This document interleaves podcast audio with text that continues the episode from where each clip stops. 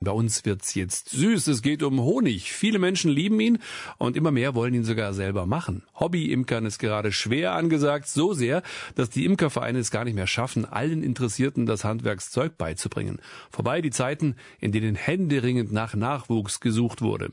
Auch meine Kollegin Dina Steinbrink ist neugierig geworden und hat deshalb bei einem Imkerkurs im Kreis Emmendingen vorbeigeschaut. Auf einer kleinen Wiese zwischen Feldern und Obstbaumwiesen in der Nähe von Malterdingen bückt sich Alexander Dörnbecher über seinen rotbraunen Bienenkasten. Gespannt hebt er den Deckel ab.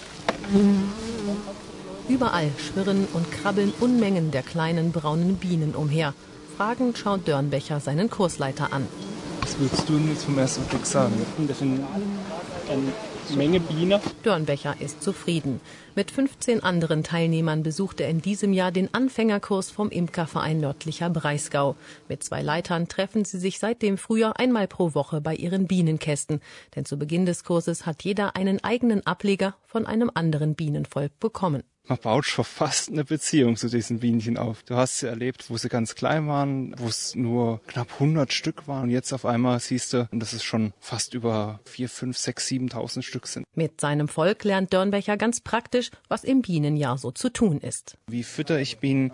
Wie tue ich Schädlinge und Viren abwehren? Wie sehe ich, wann meine Bienen krank sind oder sehr stark sind? Das Kurskonzept kommt an weil man wirklich mit seinem kleinen Ablegervolk jeder für sich was praktisch machen kann. Aber es gibt jemanden, der hilft, wenn man nicht weiter weiß. Nämlich den Kursleiter Konrad Schapiewski, selbst begeisterter Imker. Das sei ein tolles Hobby, aber... Das ist ein Tier, ne? Wenn ich mir einen Hund anschaffe, dann muss ich mich auch um den kümmern, ne? Dann kann er auch nicht sagen, ich gehe jetzt nicht Gassi oder fütter den nicht.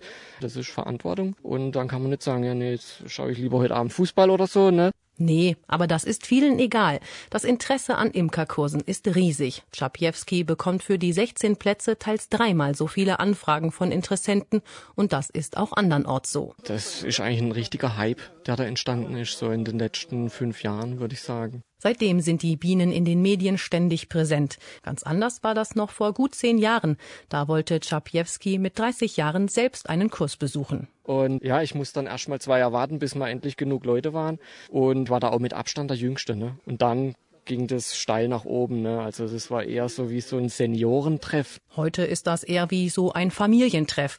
Die Teilnehmer sind zwischen 30 und 60, manche haben ihre Kinder dabei und sie haben sich ganz bewusst für die Imkerei entschieden. Ich habe zwei Kinder und dachte ich, ah, ich möchte nicht nur im Büro sein, sondern irgendwas draußen machen, irgendwas Sinnvolles. Ich bin von Beruf halt Biologin und mich interessiert es wirklich von den Tieren halt her. Es ist vor allem die Natur, die mich reizt und man macht ja natürlich auch Naturschutz dadurch. Ich muss sagen, dass ich schon immer es faszinierend fand, meinen eigenen Honig auf mein Honigbrot schmieren zu können. Das könnte dann im nächsten Sommer klappen.